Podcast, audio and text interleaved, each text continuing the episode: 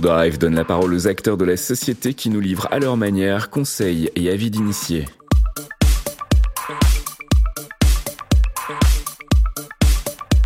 Ou c'est la discussion French Cloud. Bonjour et bienvenue dans cet épisode numéro 5 de notre série de podcasts itinéraire sur la chaîne Outalk. Je reçois aujourd'hui avec grand plaisir Idriss Aberkan qui nous a fait le plaisir de venir nous voir en direct. Bonjour Idriss. Bonjour. Vous êtes euh, docteur en neurosciences. Mhm. Euh, vous animez un nombre assez euh, impressionnant de conférences. vous êtes également professeur à Polytechnique, Centrale Supélec, et vous avez aussi un esprit entrepreneurial, je crois. Vous avez développé notamment une plateforme d'e-learning. En tout cas, c'est ce qu'on a pu voir sur votre biographie. Alors, je vous vois interdit. J'espère que je n'ai non, pas Non, non, pas du tout. En fait, j'ai été enseignant à Centrale Supélec, c'est exact. À Polytechnique, j'ai été que jeune chercheur, c'est le, terme ah. officiel. Par contre, professeur, c'était dans le MBA de Mazar, effectivement, où je faisais la Learning Expedition de Silicon Valley. Ah. Comme aujourd'hui, évidemment, il faut être euh, précis à la virgule près sur ce genre de titre, évidemment. Je l'ai mentionné, mais c'est tout à fait exact. Très bien. Eh bien, je vous remercie pour ces précisions et je vous remercie de nous accompagner dans cette euh, démarche qui a pour vocation en fait euh, d'essayer de comprendre euh, ce qui se passe aujourd'hui euh, suite à cette crise sanitaire qui évolue en crise économique, qui a un ah. impact évidemment sur la société qui est important. notre vocation avec cette chaîne de podcast, c'est de comprendre bien évidemment ce qui se passe, mais aussi d'essayer de d'identifier les éventuelles opportunités qui se présentent à nous en tant qu'être humain grâce à, euh, ces évolutions-là. Et donc précisément aujourd'hui, ce qui nous intéresse euh, d'évoquer avec vous, Idriss, c'est euh, les impacts de cette crise sanitaire sur l'humain en particulier, ses habitudes, ses comportements, ses réflexes. Qu'est-ce que potentiellement cela va changer en prenant un prisme le plus positif possible. Non pas qu'on ne veuille pas voir le négatif, mais on trouve qu'il est suffisamment traité par ailleurs. Mmh, n'est-ce pas? Alors, rendons à César ce qui est à César. Il y a une personne euh, dont je pense qu'elle euh, qu'elle eût été infiniment plus brillante à ma place ici et que je recommande à chaque fois pour euh, pour comprendre la crise, c'est Nassim Nicolas Taleb, auteur donc d'une série d'ouvrages qui s'appelle Incerto sur l'incertitude et c'est une très belle collection et Nassim Nicolas Taleb donc est un est un libano-américain spécialisé en finance, un probabiliste de formation donc le hasard c'est sa spécialité et ça fait en fait 15 ans qui nous alerte sur ce qui se passe. Il avait anticipé la crise de 2008, euh, il avait anticipé les conséquences euh, de la crise du coronavirus, même si évidemment il n'avait pas prédit que ce serait un coronavirus. Après tout, ça pu être euh, tant d'autres choses. Même dans le monde viral, ça aurait pu être un adénovirus, un influenza, etc. On va pas faire toute la collection de ces charmantes petites bébêtes, mais concrètement, Taleb avait compris beaucoup de choses. Et un des concepts que je voudrais transmettre aujourd'hui, parce que c'est un concept qui peut nous rendre optimistes, c'est le celui d'antifragilité. Antifragilité. Alors ça a l'air savant comme terme. En fait, c'est très très simple. L'antifragilité, c'est ce qui ne me tue pas me rend plus fort. C'est le titre d'un des bouquins de Nassim Nicolas Taleb. Et on peut définir l'antifragilité de façon un peu plus précise. Pas seulement ce qui ne me tue pas me rend plus fort. Mais imaginez, là, vous m'avez offert très gentiment une tasse de thé. Mm-hmm. Et cette tasse de thé, si jamais jamais je la laisse par terre, la laisse tomber par terre, elle va se casser parce qu'elle est fragile. Si après que je l'ai laissée tomber, elle se cassait pas, on aurait dit qu'elle était résiliente ou robuste. Voilà. Mais antifragile, ce serait si après l'avoir laissée tomber, eh bien, j'aurais pu la laisser tomber d'encore plus haut la prochaine fois parce que le choc l'aurait renforcée. L'antifragilité, ça caractérise les systèmes intelligents. Alors normalement l'humanité, hein, les humains en général, mais et pas l'étas. Voilà et pas l'étas. Donc les, trucs inertes, effectivement, les trucs inertes et prévisibles en général sont fragiles. Plus on est prévisible, plus on a tendance à être fragile. C'est ce que Taleb euh, conclut et là où c'est très intéressant, c'est qu'il dit en fait, finalement, un système qui est suroptimisé, il a tendance à être fragile. Et nous, nos, chaînes d'approvisionnement, donc toutes nos supply chains dans le monde, notre façon de fonctionner en fait, mhm. euh, à l'échelle macroéconomique, euh, le fait de produire en Chine, toutes ces choses-là, notre façon de fonctionner a été suroptimisée des années 70 jusqu'à aujourd'hui, euh, quasiment sans discontinuer. En fait, c'était pareil dans le monde de la finance. La crise des subprimes, c'était avant tout une crise de suroptimisation des titres financiers, jusqu'à l'excès, en faisant un pari qui avait l'air euh, complètement sûr, à savoir que le marché immobilier américain ne baisserait jamais, puis pas de chance, il a baissé. Et en fait, cette suroptimisation crée de la fragilité. Donc, ce que dit Taleb, c'est un système qui craint le hasard, il est fragile. Un système qui se renforce dans le hasard, il est anti-fragiles. Donc un vase de Chine, c'est fragile.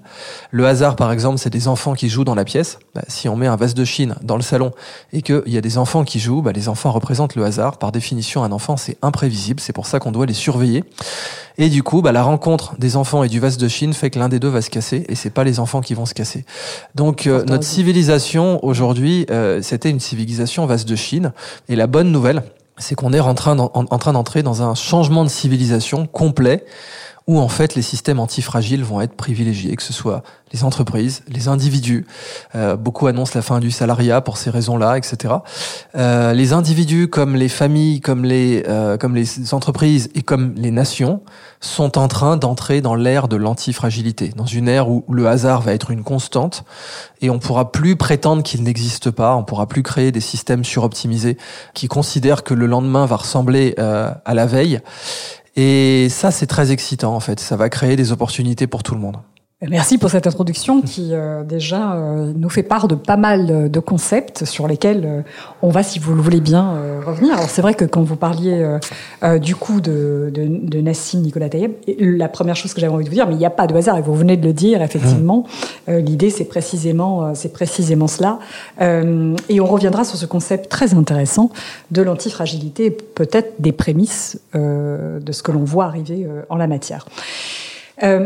J'aimerais revenir quand même aujourd'hui sur, euh, avant qu'on aborde ces concepts-là qui amorcent visiblement une mutation profonde, euh, justement de nos systèmes et de notre civilisation. Donc on va, on ouvre sur sur quelque chose qui euh, qui nous amène assez loin, sur peut-être aujourd'hui votre perception des événements, euh, enfin de l'année qui s'est écoulée, puisqu'on est presque à un an maintenant de cette euh, de cette crise sanitaire, euh, vraiment sur sur l'humain, l'individu. et qu'est-ce que cette crise en fait a pu a pu générer en fait au niveau des individus? Est-ce que selon votre point de vue, cela a renforcé l'individualité. Euh, il y a une forme, on parle beaucoup hein, de repli sur soi, on parle aussi peut-être d'angoisse maintenant, ce sont des thématiques qui arrivent mhm. souvent, de peur de l'extérieur aussi. Est-ce que ce qui est arrivé aujourd'hui a un impact positif Alors c'est certainement pas binaire, mais j'aimerais juste entendre en tout cas euh, vos, impressions. Est-ce que ça vient renforcer l'individualisme qui était quand même déjà assez présent euh, dans notre société, ou est-ce qu'au contraire, il y a euh, peut-être cette envie et cet, cet appel à retrouver effectivement une forme de, vie sociale plus forte alors, il y a un naturel chez l'humain, qui est un naturel pour le coup neuroscientifique, notre cerveau est câblé comme ça, de donner beaucoup plus d'attention aux mauvaises nouvelles. C'est normal, hein. ça, ça, vient d'un principe en biologie qu'on appelle le life dinner principle, le principe vie dîner, qui est très simple à expliquer. C'est pourquoi le lapin court plus vite que le renard? Bah Parce que le renard, il court pour un repas et le lapin, il court pour sa vie. Et en fait, dans le cerveau, les mauvaises nouvelles en général sont associées à un risque de mort, alors que les bonnes nouvelles sont associées à une chance de manger ou de se reproduire. Alors, une chance de manger ou de se reproduire, on peut la rater. Alors qu'un risque de mort, a priori, si on l'a mal vu, on va mourir, on n'aura pas de deuxième chance. Donc biologiquement, le cerveau, euh, et pas que chez l'humain, hein, euh, donne plus d'attention aux mauvaises nouvelles et nous, nous, nous, nous, comment dire, nous conditionne à regarder d'abord les risques, hmm. d'abord les mauvaises nouvelles, avant de regarder les opportunités. Donc c'est normal. Réflexe de survie. Oui, absolument. Et on est vraiment biologiquement conditionné euh, comme ça.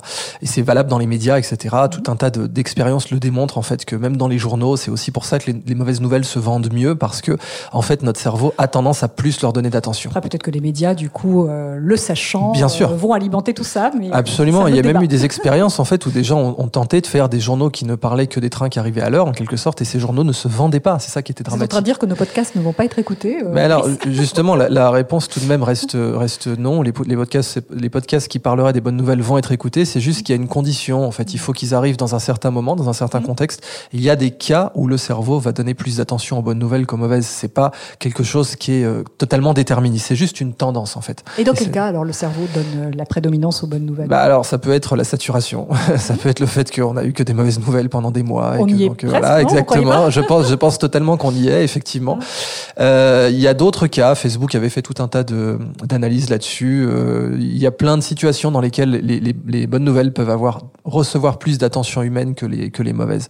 Quoi qu'il en soit, euh, donc dans cette situation, on voit pour l'instant les, les, conséquences négatives euh, de ces changements sociaux, de ces changements culturels. C'est aussi culturel Qu'est-ce que vous voulez dire par changement culturel? Bah, Ne serait-ce que le, port du masque, là, dernièrement, on voyait que les Asiatiques le faisaient, euh, avaient, plus de facilité à le faire. Euh, évidemment, maintenant, c'est les Asiatiques qui sont les premiers à l'enlever, ce qui est paradoxal, alors que nous, c'est nous maintenant qui sommes les premiers à dire qu'il faut en porter peut-être deux ou trois ou quatre, etc., dans des excès de plus en plus, qui, qui confinent à la psychologie des foules bien plus qu'évidemment à la médecine. Mais euh, on voit des changements culturels sur le rapport au voyage, mais aussi donc sur des choses, des éléments culturels qui sont réputés être assez anodins, comme les vêtements, mais qui en fait sont très importants.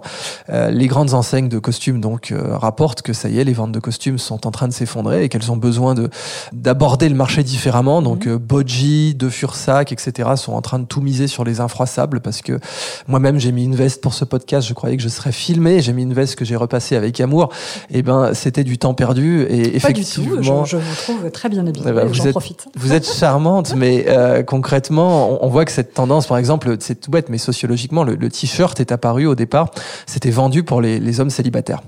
Euh, au début, c'était même avant la, la, Première Guerre mondiale, même si ça a pris après la Deuxième euh, Guerre mondiale, c'était vendu comme un, un vêtement d'hommes célibataires parce qu'il n'y avait pas de boutons à recoudre. Voilà, parce que chacun sait bien évidemment que seules les femmes savent recoudre les boutons. Donc euh, le t-shirt était euh, était vendu comme ça. D'ailleurs, c'était plutôt un, un, aveu en fait d'échec romantique que de porter un t-shirt avant Marlon Brando qui a popularisé le t-shirt. C'était un avant l'heure en fait. C'était non mais vraiment exactement. C'était une façon d'advertiser qu'on avait besoin d'une dame pour recoudre nos boutons. Donc sociologiquement, on voit des petits détails comme ça. Et c'est vrai qu'on on, s'achemine vers un monde sans costard euh, dans les dans les décennies qui viennent. Donc, bon, c'est des petits changements sociologiques comme ça, mais on sait qu'il y a des changements beaucoup plus profonds comme l'éducation. Ça touche quand même à l'image aussi. C'est oui. important. C'est l'image qu'on renvoie et qu'on véhicule. Donc peut-être qu'il y a moins besoin peut-être de dire euh, euh, qui on est au travers d'un vêtement qui porte souvent une connotation associée à, à bah, sa profession d'ailleurs. Oui, masculine aussi. Ça arrive aussi au lien entre euh, l'identification d'une personne à sa profession. Enfin, ça va assez loin quand même. Mais c'est vrai, exactement. Voilà, j'ai pris ce, ce, ce cas parce qu'il a l'air anodin. En fait, il est pas si anodin que ça. Effectivement, l'identification à la profession. Rappelez-vous, dans les années 80, c'était pour les pour euh, dans le monde de la finance, les Golden Boys avaient les chemises à col blanc et à rayures bleues, etc. avec une cravate rouge. On voit ça dans American Psycho. Dans American Psycho, on voit tous les détails comme ça qui tuent la, la police de caractère de la carte de visite, etc. Et effectivement, ce genre de, de petits de petits éléments euh, est en train de disparaître. Mais au-delà de ça, euh, c'est toute la sociologie du travail qui est effectivement revisitée. Donc les, les agents immobiliers euh, confirment que maintenant des résidences à la campagne qui étaient invendables pendant dix ans euh, se sont vendues comme des petits pains parce que c'était beaucoup mieux d'être confiné dans une grande baraque à la campagne avec une petite marche en forêt à deux pas et, et aucun policier pour vous contrôler. Et pour que... utiliser du wifi. Ben oui, exactement. Alors maintenant, de toute façon, avec la 4G, etc. Mais d'une façon générale, on a une redistribution. On aurait peut-être un exode urbain Mm. Euh, c'est ce qu'on voit à San Francisco, par exemple, mm. et c'est massif. Et à New York, je crois également. À New York, bah oui, dans mm. toutes les zones où l'immobilier avait atteint son point de saturation. Euh, alors c'est pas encore tout à fait le cas à Paris, même si il y a eu une redistribution claire et nette pendant les pendant toute l'année 2020 des demandes euh, vers d'autres villes plus périphériques et même vers la campagne. Mais en tout cas, New York et San Francisco ont assisté à un exode urbain massif. Et alors pourquoi c'est pas le cas à Paris, d'après vous? Je pense que Paris est un peu en retard euh, sur ce genre de tendance. Que ça commence à être le cas. On voit les signes encore une fois. Les, Bordelais l'ont vu, les Marseillais l'ont vu. Euh, certes, Bordeaux et Marseille, c'est pas la campagne, mais euh, après Bordeaux et Marseille, on a aussi vu carrément donc des résidences à la campagne s'arracher. Donc ça va être le cas à Paris euh, nécessairement. Est-ce que pour autant on ne constate pas encore d'effondrement des prix de l'immobilier en tout cas Mais à San Francisco et à New York non plus. Ce qu'on constate, c'est des, des migrations pour l'instant. Euh, avant que ça se répercute sur les prix, il faut attendre euh, un petit peu. Mais ce qu'on a constaté clairement, c'était des migrations et un équilibrage en fait des prix de l'immobilier euh, qui peut être simplement vers la banlieue, par exemple, hein, où, le prix du mètre carré était beaucoup plus abordable. Si on a du télétravail, ça fait tout à fait sens de, de vouloir s'installer dans une grande maison ailleurs en banlieue plutôt que dans un truc qui coûterait 15 000 euros le mètre à Paris. Et ça, d'un point de vue euh, sociologique, est-ce que c'est une bonne nouvelle que les gens euh, partent à y vivre à la campagne? Est-ce que c'est une bonne nouvelle pour la France, par exemple? Oui, et pas que pour la France, hein, parce qu'on avait atteint un excès. On sait que le, on, était parti vers 75% de la population mondiale qui vivrait en ville. Ça a tout un tas de conséquences. On sait même sur le plan euh, environnemental, etc. Le, fait de se rapprocher de la Terre a aussi tendance à faire que les gens soient plus conscients des rythmes biologiques. On a, par exemple, il, est réputé que dans les villes, il y a une certaine euh, épidémie d'hypercortisolémie. Donc le cortisol, c'est l'hormone de stress, et on a euh, en fait euh, un dérèglement assez souvent de, de, de, ce qu'on appelle le rythme circadien, pour utiliser des, des mots savants. Bon, circadien, circadiès, ça veut dire le long du jour. Hein. Concrètement, le rythme circadien, c'est le rythme jour-nuit, et les rythmes circadiens ont tendance à être perturbés en ville à cause des éclairages, de la pollution lumineuse, à cause du stress ambiant. Vous vous faites klaxonner, vous avez des chocs dans le métro, etc. Et en fait, ce qu'on voit souvent, c'est qu'en ville, plus de gens que la moyenne ont tendance à aller euh, à, s'endormir avec un taux de cortisol élevé et un taux de mélatonine faible et à se réveiller avec un taux de mélatonine élevé et un taux de cortisol faible. C'est le c'est l'opposé de ce qu'il faudrait. Donc pour pour nos auditrices et auditeurs, le cortisol n'est pas une mauvaise hormone en soi, c'est l'hormone de stress, c'est celle qui fait qu'on est bien réveillé. Quand on se réveille en pleine forme, en fait, on a un taux de cortisol optimal. C'est bien d'avoir un taux de cortisol élevé, mais le matin au réveil. Or en ville, ce qui se passe, c'est qu'on accumule du stress, des petits incidents, des petits chocs dans la rue, des des petits trucs anxiogènes, et qu'en fait on accumule le cortisol et qu'on se retrouve à aller au lit avec un taux de cortisol élevé. Ça c'est le pire. Ça, ça donne des insomnies, etc. Et que par contre on devrait avoir un taux de mélatonine, l'hormone du sommeil, élevé le soir, et à pas de bol, on l'a élevé le matin. Donc c'est le symptôme typique de la personne qui se réveille complètement déboîtée le matin, qui a envie de dormir, et qui n'a pas envie de dormir le soir, et qui se demande pourquoi, et qui, se retrouve à blâmer son propre corps euh, pour ça. Bah, ça, c'est une pandémie qu'on a dans les villes, qu'on a beaucoup moins à la campagne. Eh bien, en termes de santé publique, on sait que ça a des impacts, hein, euh, d'ailleurs des impacts supérieurs au coronavirus pour la petite histoire. Donc c'est une très bonne chose que ce problème de santé publique se règle petit à petit. Oui, mais alors, euh, je vous entends, et effectivement, ça a l'air très attractif. En même temps, peut-être qu'on le constate aujourd'hui euh, comme étant exclusivement réservé aux villes parce que environnement stressant, mais aussi parce que les gens qui y vivent ont, par essence, en général, un travail assez stressant, assez peu rythmé justement par la nature. Mais si on déporte finalement son travail à la campagne, est-ce que ça va être aussi euh, aussi bénéfique? Alors certes, le cadre de vie sera peut-être plus rassurant, moins stressant, mais on a peut-être toujours les mêmes engagements euh, de travail et peut-être et on va y revenir d'ailleurs, c'est peut-être un sujet qu'on peut aborder. Mhm. Le télétravail s'est avéré pour certaines personnes, euh, on va dire très engagées, peut-être un moment encore plus stressant qu'un travail, on va dire effectué dans des conditions normales, parce qu'il a fallu se montrer omniprésent, il a fallu aussi réussir à garder en fait la même énergie tout en étant à distance. Donc est-ce que est-ce que véritablement euh, ce gain-là, euh, on l'attend. Mais tout à fait. Le problème du télétravail, c'est que comme c'est assez récent comme tendance de masse, hein, ça existe bien évidemment depuis longtemps, mais comme tendance de masse, c'est récent. Il n'y a pas eu d'étiquette donc les gens qui se sont retrouvés submergés par le télétravail, c'est que en fait dans le bureau, on sait qu'il y a des choses à faire ou à ne pas faire, on sait qu'il y a des séparations à faire, etc. Même sur le plan social ou autre. Dans certains pays, bien sûr, euh, toute idée euh, de velléité de romance au bureau est extrêmement mal vue. Je pense notamment aux États-Unis. Donc chaque pays a construit une étiquette. Euh, on est dans une salle ici où il y a un magnifique pouf pour faire une petite sieste éventuelle.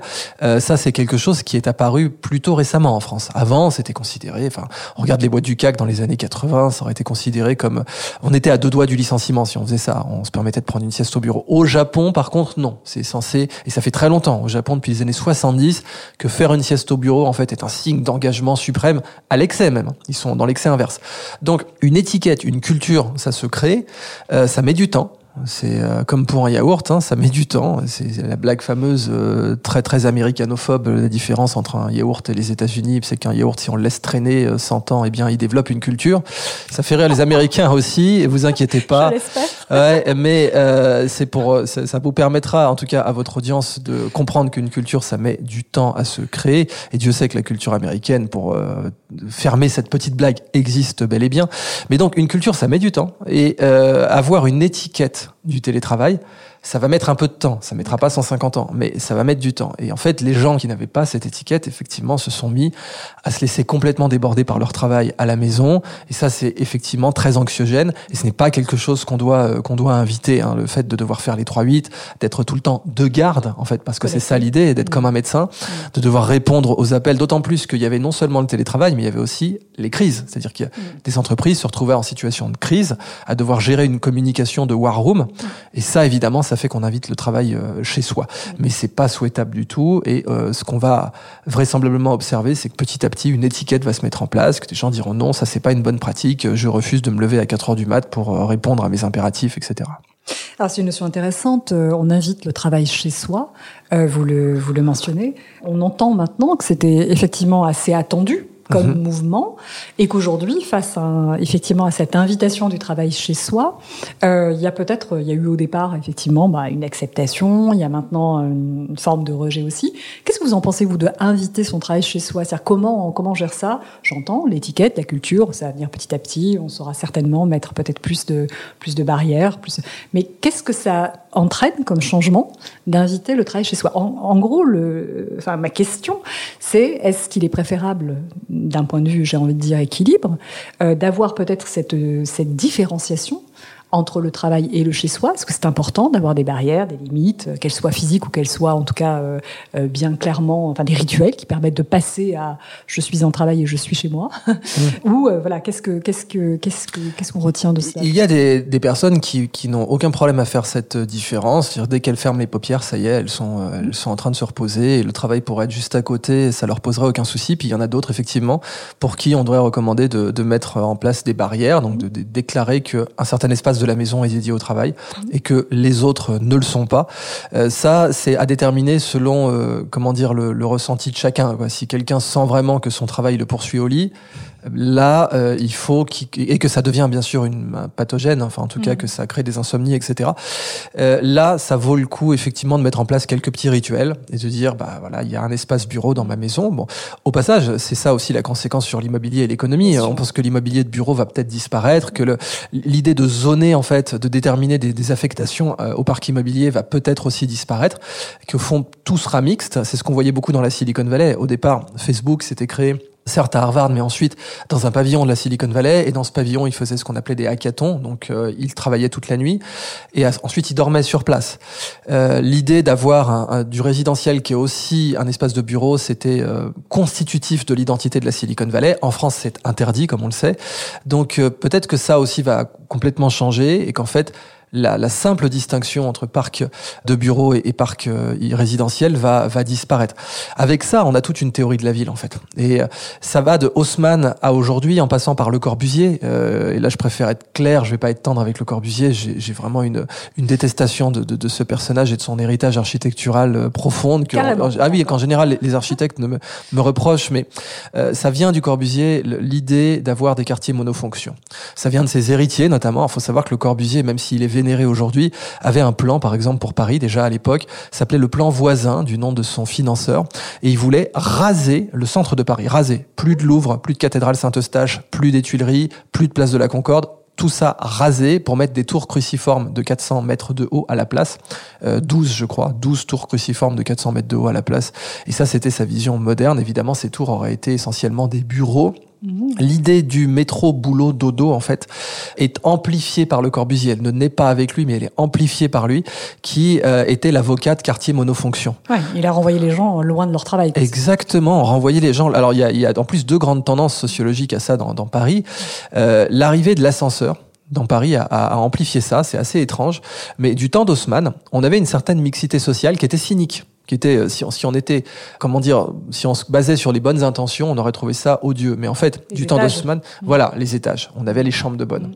donc concrètement même si c'est cynique on avait des gens de catégories sociales complètement différentes qui vivaient dans le même quartier et qui, par le zonage euh, des écoles, pouvaient aller aux mêmes écoles. Mmh. Par exemple, Jean Gabin, il est allé au, au, lycée Janson de Sailly. Jean Gabin était issu des classes ultra populaires, mais il a pu aller à Janson de Sailly. Euh, maintenant, c'est plus possible parce que l'arrivée de l'ascenseur a fait que bah, d'un coup le dernier étage est devenu intéressant, c'est le plus lumineux, c'est c'est voilà, c'est devenu le plus cher, ça qui est fou. Le dernier étage devient le plus cher alors que bon dans tout le Moyen Âge, c'était inenvisageable hein, mmh. d'avoir le dernier étage comme étage le plus cher. Et donc l'ascenseur a permis en fait euh, de, de, bah, de, faire une répartition horizontale des classes sociales et euh, ça a amené effectivement les gens en banlieue et avec les héritiers du Corbusier, les grands ensembles, etc., les quartiers monofonctions, les cités dortoirs, hein, comme, on, comme on le dit, et le Corbusier a poussé ça aussi sur les campus. Regardez un campus à la française par rapport à un campus à l'américaine, où là c'est un village, on vit dessus, il y a une vie après les heures de travail. Bah, un campus à la française, après les heures de travail, il est mort, et pardonnez-moi, glauque.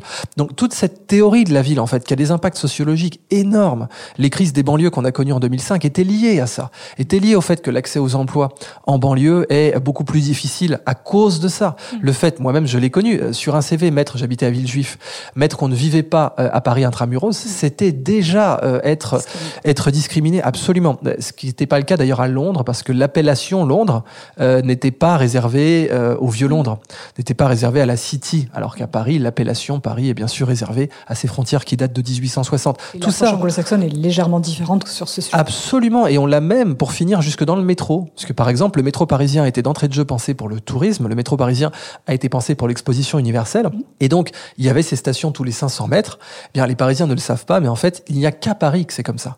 Il n'y a qu'à Paris que dans certaines stations, on peut voir la suivante en regardant par le tunnel, comme à Mabillon par exemple. Sur la, vous regardez la ligne 10, Odéon, Mabillon, vous pouvez voir la station suivante en regardant. Ça n'existe que à Paris. Ce n'est pas le cas à Londres, à Moscou, à Singapour, à Taipei, où là, en fait, tous les métros sont des réseaux express régionaux en termes de distance entre les stations, 1 km, 2 km 5 à Moscou, par exemple.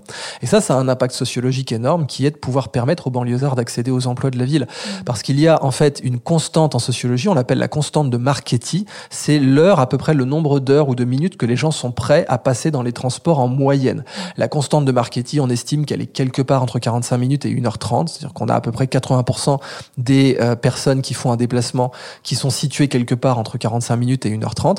Et donc, bah, 45 minutes et 1h30, si c'est ça votre pouvoir d'achat de déplacement, si vous avez un métro qui a une station toutes les 500 mètres, eh ben, ça fait que un banlieusard de Melun peut pas se payer ça. Alors qu'un banlieusard de loin de Moscou ou loin de Londres peut. Et ça a un effet majeur sur la redistribution des emplois. Bah, maintenant, imaginez si on élimine complètement la variable de devoir se rendre au travail.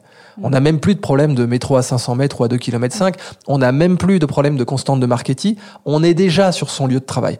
Eh bien là, sociologiquement, ça peut, mais profondément, rebattre les cartes, euh, les, cartes des villes. Complètement. Et du coup aussi, on, ça peut rebattre les cartes parce qu'on n'aura peut-être plus besoin justement de métro, etc. On sera plus dans cette mhm. relation de proximité, mais on aura besoin peut-être euh, de réinvestir au niveau des transports, là je parle des trains plutôt, mhm, euh, tout à vers les régions qui sont maintenant, on va dire, euh, malheureusement euh, plus desservies. Parce qu'il y a quand même eu cet aspect-là. Donc il y a peut-être aussi un enjeu aussi de réaménagement du territoire. On parlait tout à l'heure, on évoquait brièvement l'aspect télécommunication, les aspects transport. Ça peut en fait, finalement, aller aussi euh, redensifier euh, le maillage, en fait, transport et. et ouais, tout à fait, et réduire les inégalités, parce qu'on sait par exemple que le mouvement des Gilets jaunes était né précisément du fait de ces inégalités.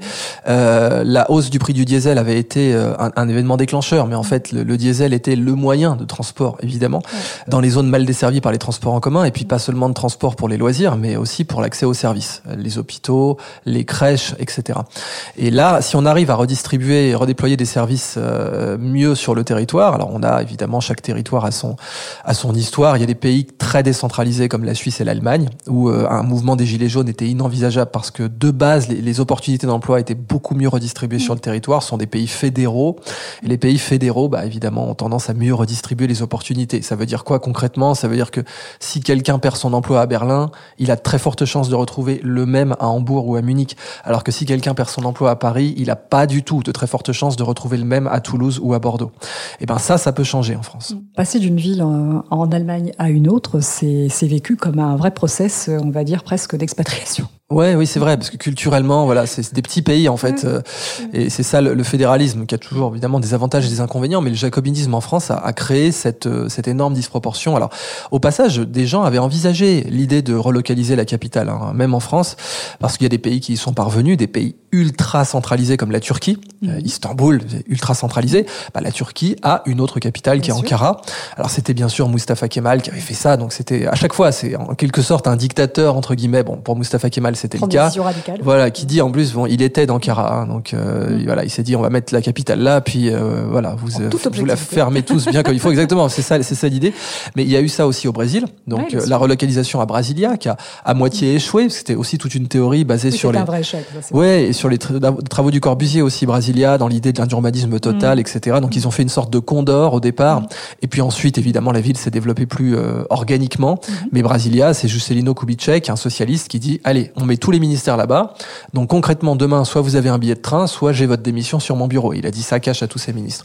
Mais au final, ça a marché à l'échelle macroéconomique, c'est-à-dire que ça a un peu redistribué euh, le, les opportunités Au Brésil, je dis un peu parce que oui, quand on voit les mégapoles de Sao Paulo. Ouais, bah, on voit bien qu'effectivement, voilà, Sao Paulo et, euh, et Rio sont restés. Mm. Mais, mais c'est-à-dire qu'il y avait un tel, euh, un tel besoin que mm. tout de même ça a absorbé un peu. les autres pays qui ont mieux réussi, c'est le Canada, c'est l'Australie. Euh, L'Australie, on peut, on peut dire qu'elle a quatre capitales. C'est une capitale culturelle, une capitale euh, financière, une capitale politique, bien entendu, et une capitale industrielle. Pareil pour le, le Canada, mm. avec Vancouver pour l'industrie, Toronto pour la finance et euh, Montréal pour la culture, ce qui fait toujours plaisir pour les francophones. Et je salue tous mes amis montérégiens euh, qui le confirment bien volontiers, et Ottawa pour la politique. Donc c'est possible de redistribuer le maillage territorial. Donc c'est finalement une des opportunités pour la France, c'est peut-être arriver finalement à bout de cette ultra centralisation. Et si on la saisit, c'est toujours pareil. Ces, ces, opportunités, on peut tout à fait passer à côté. On a eu par exemple l'opportunité d'internet. Alors on est tout de même chez O-Drive, donc mm. euh, on l'a pas tout à fait raté, mais tous les experts euh, de l'industrie euh, .com savent que la France avait une opportunité majeure de jouer un rôle dans, dans le, le, la sphère.com et là mm. quand même essentiellement raté.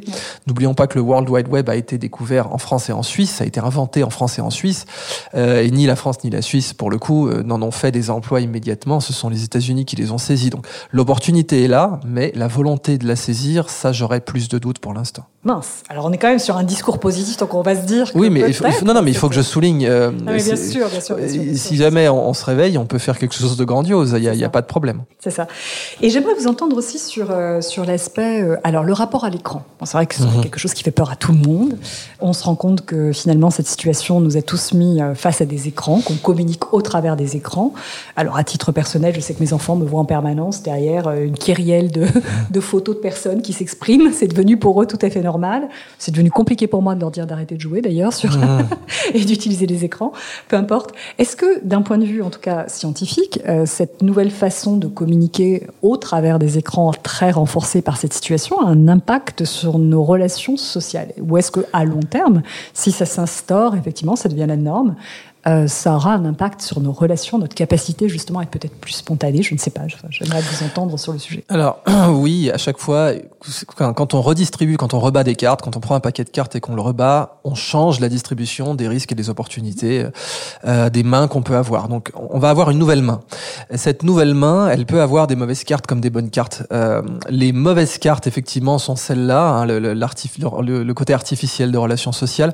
On sait aussi que quand il y a un écran, en fait, les gens tendance à, se comporter moins poliment. C'est et euh, bon ça tout, le monde le sait sur internet le trolling etc. On est euh, on, est beaucoup plus enclin à la conciliation en fait quand on est face à face même si on, se dit maintenant bah moi j'ai l'intuition quand même quand je vois les gens qui se tabassent dans la rue pour une voiture rayée ou quoi en réalité quand on met des personnes qui, qui ne sont pas d'accord dans la même pièce elles ont tendance à se concilier beaucoup plus vite que quand on les met euh, avec des écrans interposés. Donc ça c'est les mauvaises cartes de cette nouvelle main qui nous est donnée par Parce par qu'il y a une notion de distance ou de protection par l'écran oui on, on sent pas les conséquences. C'est exactement ça. On ne et on le voit même en fait dans la nature hein, biologiquement vous voyez des, des pigeons qui se battent par exemple ils feront toujours très attention à pas se blesser c'est, il y a tout un tas de situations. D'ailleurs, on a même en biologie, on a découvert que le, vous savez, la forme des cerfs, des bois des cerfs, mm.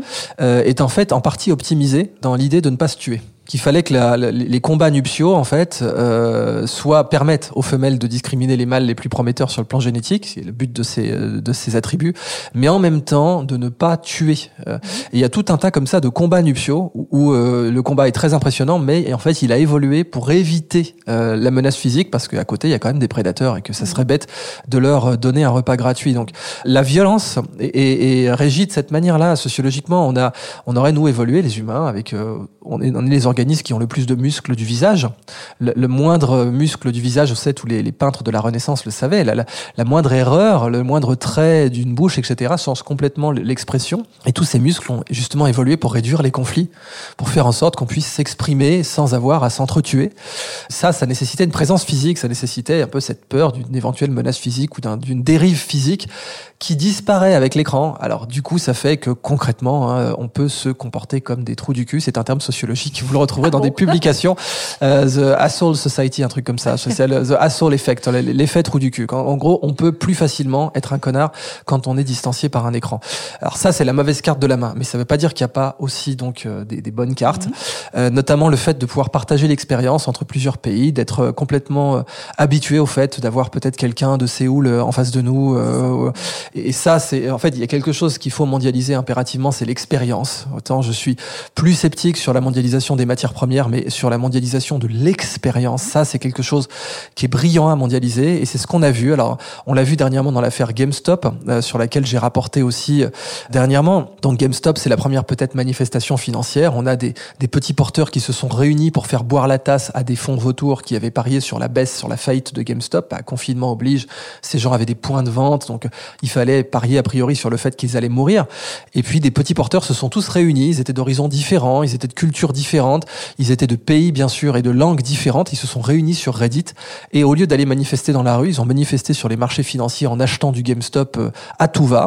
Et ça a complètement ruiné des fonds vautours. Ce genre d'expérience, on va la revoir euh, avec euh, avec une plus grande présence du télétravail dans la vie quotidienne. Mais maintenant, concernant les écrans, eh bien, l'informatique est en train de se rapprocher de nous, c'est un fait. Depuis 40 ans, l'informatique se rapproche de notre peau. Et elle est même en train en fait de traverser notre peau avec le projet euh, Neuralink euh, d'Elon Musk, qui est autant j'aime beaucoup Elon Musk, mais Neuralink est un projet que que je, ouais, que je ne supporte vraiment pas. J'ai connu en tant que neuroscientifique bien sûr les, les, travaux antérieurs comme les travaux de Delgado dans les années 60. Delgado arrivait à faire euh, se soumettre à un taureau pendant la corrida. Donc il avait mis un implant, un implant, un taureau radiocommandé, qui allait directement dans l'amidale, un circuit de la peur, et euh, pas que, hein, mais euh, et aussi dans les, les, ganglions de la base, si je me, si ma mémoire est bonne. Enfin, il arrivait en implantant un implant directement dans le cerveau d'un taureau à faire en sorte qu'il s'arrête de charger. Il avait une télécommande dans les années 60 et on voyait un toréador qui excitait le taureau. Et puis d'un coup, boum, il appuyait sur une télécommande et le taureau s'arrêtait net. Et ces travaux-là ont mené à des travaux sur le singe et Delgado avait été cash. Il avait dit oui, j'aimerais le faire chez l'humain. Il avait dit euh, tout de suite, ça serait super, on pourrait contrôler euh, les comportements violents des gens. Oui, fantastique. et une façon d'y arriver. Bah bien sûr, voilà. Bon, mais c'était une période où l'eugénisme aussi était euh, était encore très populaire. Et en fait, Elon Musk pour le, projet Neuralink a repris ses, ses, ingénieurs et ses neuroscientifiques ont repris les travaux de Delgado. Alors ça, c'est effectivement quelque chose qui me fait très peur. Mais l'informatique se rapproche de nous. Tesla l'avait prévu, l'avait prédit euh, ce genre de comportement. Ça vous fait peur, je me permets. Je vous en prie. Cette interruption, ça vous fait peur parce que du coup, euh, euh, ça inhibe certaines fonctions cérébrales. Du coup, on substitue, euh, enfin, on vient quelque part prendre les commandes. De cette, oui, ça me fait peur parce que c'est ce qu'on appelle le cyberpunk. Euh, ça a été anticipé par plein d'auteurs de science-fiction. Le cyberpunk, donc un monde où en fait, on n'est rien sans notre implant. Mm. On n'a plus de droits civiques et donc il faut mettre nos implants à jour parce qu'évidemment il n'y aura pas le même implant pour tous. Rapidement il y aura une course aux implants. Donc euh, le, fils de, bonne famille aura le bon implant et puis évidemment le fils de prolo aura un implant un peu plus foireux qui en plus pourra être hacké. Parce qu'on sait déjà hacker un pacemaker. Le, le hacker Barnaby Jack savait hacker un pacemaker. Il savait qu'il y a un pacemaker, une pompe à insuline, des ballasts de porte-conteneurs. Donc, il pouvait couler un porte-conteneur en plein océan en le faisant ballaster alors qu'il était déjà plein avec des conteneurs. Donc, boum, il coule, il tombe sous sa ligne de flottaison. Et euh, il savait hacker une pompe à insuline le, monsieur. Donc euh, on sait hacker les on saura hacker les implants, on sait hacker les, les sextoys connectés. Ça s'appelle la télédildonique. Il y a justement, comme on a de plus en plus de confinement, comme on a de plus en plus de relations longue distance, bah il y a tout un tas de sextoys spécial couple à longue distance. Ça a fait, on le voit dans les ventes, ça a fait des cartons sociologiquement. Eh bien les hackers peuvent les hacker. Et d'ailleurs dans certains pays, ça a été qualifié de, de viol ce qui est euh, tout à fait euh, intéressant juridiquement. Donc euh, voilà, si on se met à implanter les gens, à, à faire en sorte que l'informatique traverse leur peau, eh bien, on va, oui, on peut perdre le contrôle et l'humain peut se déshumaniser, il peut être obligé de ressembler à la machine. Moi, ma, ma philosophie que j'avais euh, développée dans mon bouquin Libérer votre cerveau, c'était que l'humain doit rester supérieur à toutes ses créations. Il faut pas que l'humain se réduise à ses propres créations. Euh, l'humain ne doit jamais mourir ou être supérieur ou être inférieur à ses créations. Et là, c'est ce qui va se passer. Si la machine se met à rentrer dans la peau, à rentrer dans le cerveau, l'humain va être obligé de s'incliner devant sa création. Et ça, c'est quelque chose de profondément dangereux. Effectivement. Alors restons là où on en est aujourd'hui. sur le positif. Juste, en tout cas, à avoir l'informatique qui se rapproche. On en était là, je crois. Oui, il y a des euh, opportunités très belles là sur le coup. Parce que, alors, donc Tesla, Nikola Tesla, avec était, bon, comme chacun sait, un génie absolu avait anticipé dès les années, je crois que c'était en 1927, dans une interview. Euh, on lui demandait le futur de la radio, selon lui, et comme c'était un pionnier de la radio, il était bien placé pour en parler. Et euh, il disait, voilà, ce qui va se passer, c'est qu'on aura des petits appareils récepteurs-émetteurs euh, qui, qui, seront tellement petits qu'on pourra les, les tenir dans la poche d'un veston. Et avec ces appareils, on pourra communiquer euh, en temps réel et même en images. Le type avait juste anticipé le smartphone en 1927. Hein. Autant les, grands anticipateurs du smartphone à notre époque, c'était Alan Kay euh, et Steve Jobs. Alan Kay était un des mentors euh, théoriques de Steve Jobs. Steve Jobs le citait tout le temps. Et Alan Kay était un grand monsieur euh, qui était très en avance sur son temps, qui avait vraiment inventé la tablette en fait. Et il prenait de l'acide. En fait, il a eu un, trip sous acide. C'est là qu'il a inventé la fenêtre et l'interface graphique. Ce qu'on appelle la GUI, Graphical User Interface, a été pensé pendant un trip sous acide par des hippies. Il y a un bouquin qui en parle qui s'appelle What the Dormouse Said. Je vends des, je vends des buvards juste après l'émission. Exactement. Non, mais ah, c'est une histoire de dingue. De toute façon, l'informatique personnelle, le PC, l'informatique personnelle est une histoire de, de, rébellion en fait contre IBM et tout. Apple avait fait toute sa communication là-dessus. On va battre les grands IBM. En plus, IBM c'était un peu les méchants parce qu'ils mmh. avaient participé à la guerre au Vietnam. Euh, et puis même déjà Kubrick avait fait une petite saillie contre IBM parce que dans 2001 l'Odyssée de l'espace, le méchant c'est HAL. Bah, HAL en fait c'est IBM. Si on on avance d'une lettre dans l'alphabet, le I devient un H, le, euh, le, enfin si on recule d'une lettre, du coup, voilà, okay. le, le I devient un H, le B devient un A et le M mmh. euh, devient un L. C'était une petite saillie de, de, de Kubrick au, à la participation d'IBM à la guerre au Vietnam. Donc euh, Steve Jobs les avait attaqués comme ça. Alors on a eu le PC. Ensuite, on a eu le post-PC. Le post-PC, c'était les tablettes, les téléphones. Donc encore plus personnel au final, parce que là, c'est dans la poche et on le voit aujourd'hui que le trafic Internet est majoritairement mobile. On le sait, l'immense majorité du trafic Internet aujourd'hui est mobile. En fait, ce qu'on dit, c'est que euh, si Internet est un océan, eh bien, le, le mobile, c'est euh, le snorkeling, c'est un tuba, et le PC, c'est une bouteille. On peut plonger plus longtemps, etc. Et c'est une, une métaphore qui est tout à fait vraie. Mais maintenant, on a le post post-PC, voilà, pour être pédant, voilà, post-post-PC, un terme un peu académique, mais en gros c'est les montres, hein, en gros c'est les, les, wearables, mmh. euh, les montres et les, euh, les lunettes. Donc j'encourage votre audience à regarder un, un petit film d'anticipation sur YouTube qui s'appelle Sight, Sight S-I-G-H-T, euh, qui parle, qui anticipe ce qui se passera quand on aura des lentilles connectées. Parce qu'à l'époque, on en parlait déjà, et ce truc a plus de dix ans, hein, mais, mais il, est, il est très bien informé sur l'idée de la réalité augmentée, mmh. comment on pourrait projeter sur les gens l'information du web, etc.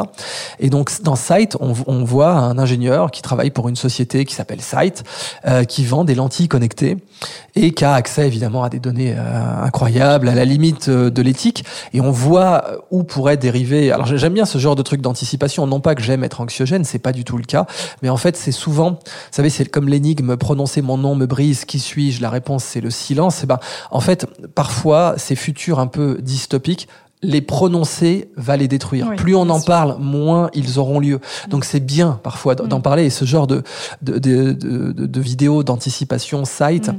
a l'avantage de faire en sorte que plus les gens vont les voir, moins ce futur va se produire. Mais voilà ce qui pourrait se passer avec des écrans qui sont à fleur de peau en fait, mm. puisque bah là, ça serait directement sur l'œil. Effectivement.